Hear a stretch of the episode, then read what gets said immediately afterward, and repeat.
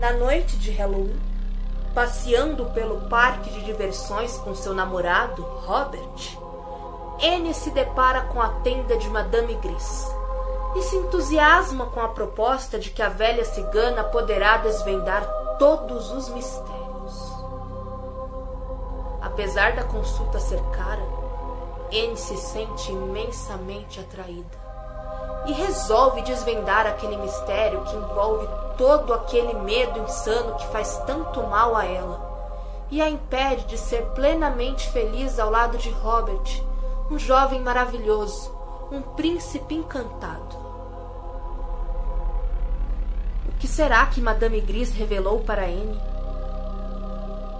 Isso você só descobrirá lendo o conto O Terço Cigano.